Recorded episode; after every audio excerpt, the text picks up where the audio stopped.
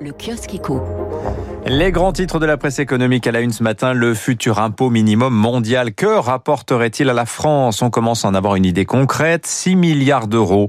6 euh, milliards pour un taux de 15%. C'est l'estimation du euh, CAE dans une publication euh, parue hier. 8 milliards d'euros si le taux était de 21%.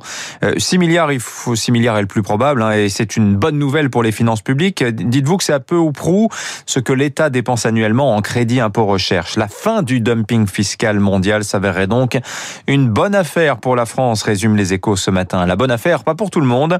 Les paradis fiscaux ont, euh, eux, tout à perdre dans ce projet. À la une du Figaro, les défis d'un compromis à 139 pays. Euh, ces derniers se retrouvent en visio aujourd'hui et demain sous l'égide de l'OCDE, mandaté par le G20, qui lui se réunira en fin de semaine à Venise. Dans le camp des circonspects, on va trouver des pays comme la Suisse, les Pays-Bas, le Luxembourg, l'Irlande, mais aussi Chypre, la Hongrie ou encore les Bermudes. Quid également de la Chine? On ne l'a pas entendu sur le sujet. Ça râle aussi au sud, mais pour des raisons inverses. Hein. L'Inde, l'Argentine, le Nigeria, le Mexique estiment à l'unisson que 15% de taux minimum, c'est insuffisant. Les vainqueurs de la réforme, in fine, seront les États où siègent les grandes entreprises. D'où la bataille de l'attractivité que mène en ce moment la France. Dans la santé, par exemple, 7 milliards d'euros de crédit pour la filière annoncé par Emmanuel Macron hier avec ce message sans équivoque aux laboratoires Restez en France, investissez-y. On détaillera dans le journal dans un instant. Dans les semi-conducteurs également, nous disent les échos, la France espère encore séduire Intel face à l'Allemagne. Le directeur général du géant américain Pat Gelsinger était à Choose France ce lundi. C'est un homme très courtisé. La localisation des usines de processeurs, dit-il, sera plus importante à l'avenir que celle du pétrole.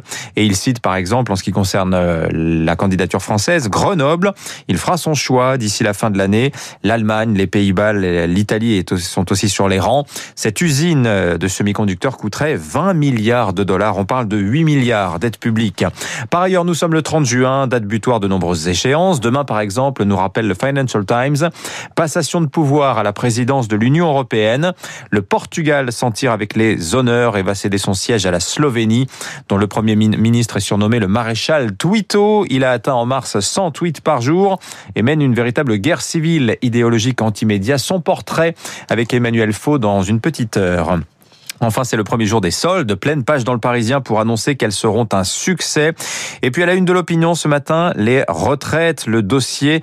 Euh, pourquoi Macron hésite Titre à la une le journal libéral. Peur de raviver le feu social en pleine reprise économique. Peur aussi de s'aliéner la gauche réformiste. Ce n'est d'ailleurs pas le meilleur moment peut-être pour euh, prendre cette réforme. Et puis cette question de fond, repousser le départ à 64 ans. Est-ce bien utile quand une personne sur deux qui liquide sa retraite est sans emploi? Ce que l'on économise en pension, on le dépense en assurance chômage. 6h40.